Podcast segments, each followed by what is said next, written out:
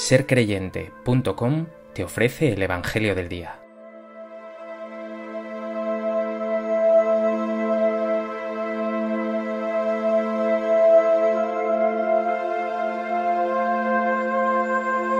Del Evangelio de Lucas. En aquel tiempo solían acercarse a Jesús todos los publicanos y los pecadores a escucharlo, y los fariseos y los escribas murmuraban diciendo, Ese acoge a los pecadores y come con ellos. Jesús les dijo esta parábola. ¿Quién de vosotros que tiene cien ovejas y pierde una de ellas, no deja las noventa y nueve en el desierto y va tras la descarriada hasta que la encuentra? Y cuando la encuentra, se la carga sobre los hombros muy contento, y al llegar a casa reúne a los amigos y a los vecinos y les dice, Alegraos conmigo, he encontrado la oveja que se me había perdido. Os digo que así habrá también más alegría en el cielo por un solo pecador que se convierta que por noventa y nueve justos que no necesitan convertirse. ¿O qué mujer que tiene diez monedas, si se le pierde una, no enciende una lámpara y barre la casa y busca con cuidado hasta que la encuentra? Y cuando la encuentra reúne a las amigas y a las vecinas y les dice, Alegraos conmigo, he encontrado la moneda que se me había perdido. Os digo que la misma alegría tendrán los ángeles de Dios por un solo pecador que se convierta.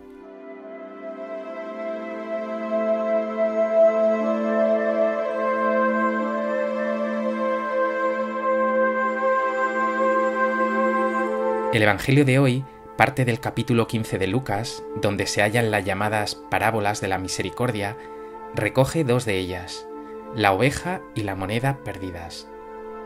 Ambas son imagen de cómo es Dios con sus hijos pecadores y la alegría desbordante que hay en el cielo cuando un pecador se arrepiente. Son una fotografía preciosa del rostro de un Dios que disfruta regalando su perdón. Así lo dijo el Papa Francisco en el Jubileo de la Misericordia. Lo que a Dios más le gusta es perdonar a sus hijos, tener misericordia con ellos.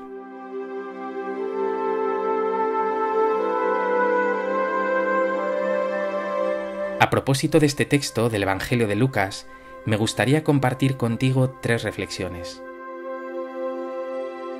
En primer lugar, vemos al inicio del texto que solían acercarse a Jesús todos los publicanos y los pecadores a escucharlo. Los pecadores reciben a Jesús como una buena noticia de misericordia, de alegría y de perdón. Los fariseos y los escribas, por el contrario, murmuran amargados, son incapaces de dejarse perdonar y acoger, se creen justos y autosuficientes. Solo tienen palabras para criticar que Jesús coma con pecadores. En otro lugar dirá Jesús, a quien poco se le perdona, poco ama. Estos fariseos no creen necesitar este perdón gratuito de Dios. No hay en ellos experiencia del amor incondicional, y no hay en ellos, por tanto, lugar para el verdadero amor. ¿Y tú? ¿Has tenido experiencia de la misericordia de Dios? ¿Te sientes pecador y necesitado de este perdón de Dios? ¿O por el contrario te crees justo, puro y criticas a los demás? En segundo lugar, estas dos parábolas que nos presenta el texto de hoy se ubican antes de la parábola del Padre Misericordioso, conocida popularmente como el Hijo Pródigo.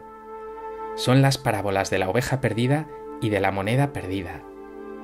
Es importante destacar que no se busca algo increíblemente valioso que se ha perdido. Mi padre, que fue de niño pastor, sabe que una oveja no se separa del rebaño si no es la oveja más débil y despistada.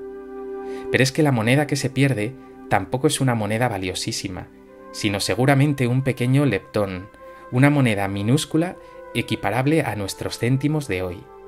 Pero tanto el pastor como la mujer, imágenes de Dios, hacen un despliegue increíble y arriesgado de esfuerzos. El pastor deja las 99 ovejas restantes en el desierto y va tras la descarriada. La mujer enciende una lámpara y barre toda la casa. ¿Merece verdaderamente la pena tal despliegue? Definitivamente sí. Para Dios, la vida del pecador es infinitamente valiosa, y por eso lo busca con cuidado y con amor. Lo da todo, pone todos los medios. Dios no da ni dará nunca por perdido a uno de sus hijos. ¿Y tú? ¿Te sientes buscado por Dios? ¿En qué ocasiones has visto que has salido en tu busca y te ha encontrado? No me resisto en este momento a compartir contigo el testimonio de mi vida. Sí, si en estas reflexiones hablo de fe y de amor, es porque en mi propia vida he experimentado que Dios ha salido una y otra vez en mi búsqueda, con un amor infinito. Me ha encontrado, me ha mimado, me ha cuidado y bendecido. Esta es la historia de mi vida, y cómo me gustaría que descubrieras que esta es también tu historia.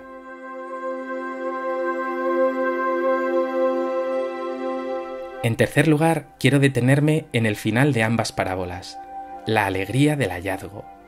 Alegraos conmigo, dice el pastor que ha hallado a su oveja. Alegraos conmigo, dice la mujer que ha encontrado la moneda. La alegría más grande de un padre es ver a sus hijos felices. Dios alegra infinitamente cuando un hijo alejado por el pecado se acerca a él de nuevo, a su gracia y a su amor. A ese padre se le quitan todos los males, y se le olvida lo ingrato que ese hijo haya podido ser.